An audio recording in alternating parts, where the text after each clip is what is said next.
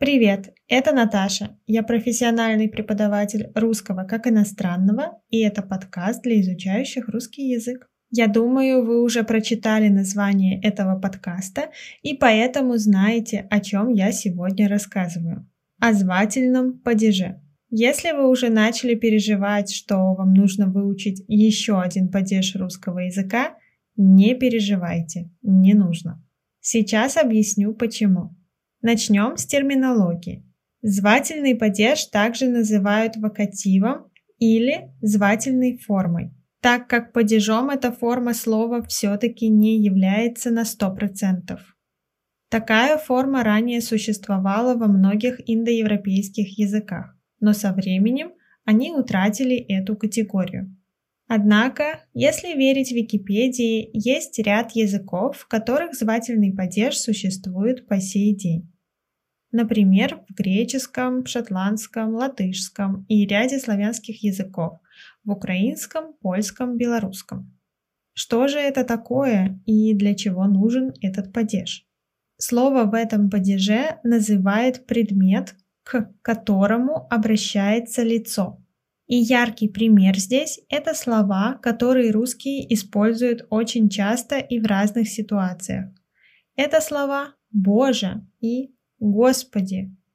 Сейчас такой ответ можно услышать от русского, если он сильно удивлен, испуган, восхищен, разочарован и так далее.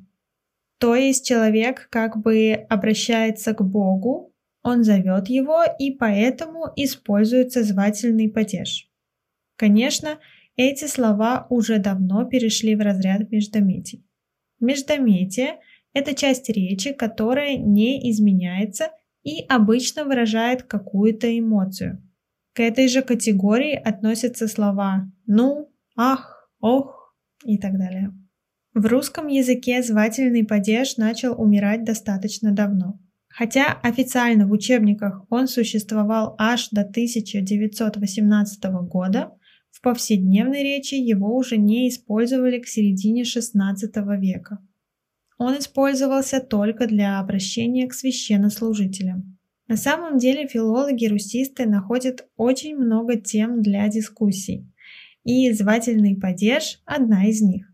С одной стороны, мы говорим, что такого падежа или такой формы в современном русском языке не существует.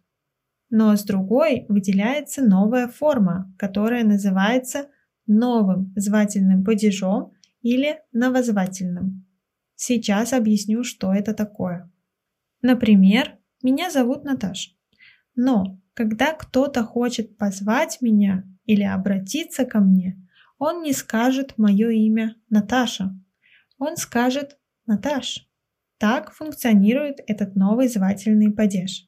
Когда у нас есть имя или слово, которое заканчивается на «а», «я», вы знаете, что это могут быть слова женского рода, а также некоторые слова мужского рода, папа, например. Многие мужские имена в русском языке также заканчиваются на «а», «я». Саша, Лёша, Сережа, Толя. То есть, если я хочу позвать маму или хочу обратиться к ней, я скажу «мам».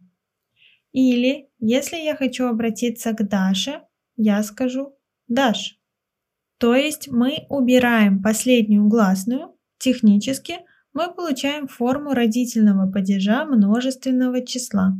Повторюсь, Сейчас ученые спорят, выделять этот феномен в отдельную категорию или нет, но я думаю, что эта информация будет для вас полезной, тем более, если вы хотите звучать как носитель.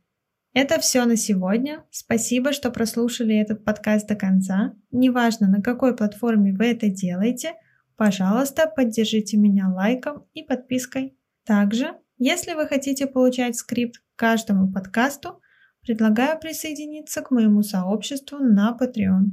Спасибо всем, кто уже присоединился. Услышимся. Пока-пока.